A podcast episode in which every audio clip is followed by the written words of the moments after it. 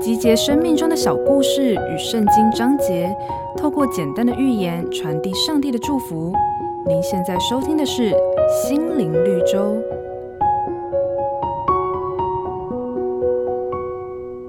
一个夜里，有一条蛇悄悄爬进木匠的家里，想找食物吃。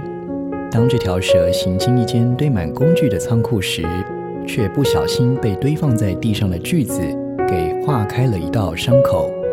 惊觉被攻击的蛇立刻膨胀身体，并对锯子开始发动攻击。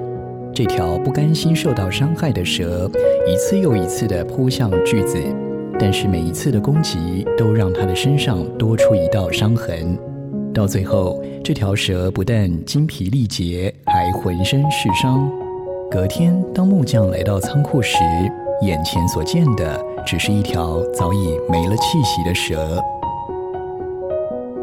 不轻易发怒的大有聪明，性情暴躁的大显愚妄。现实生活中，我们难免会遭受攻击或重伤。但是报复与反击，有时候反倒会让自己受到更多的伤害。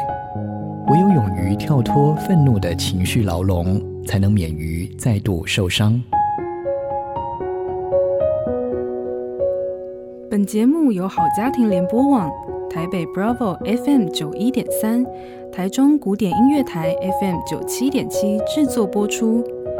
瑞源银楼与您共享丰富心灵的全员之旅。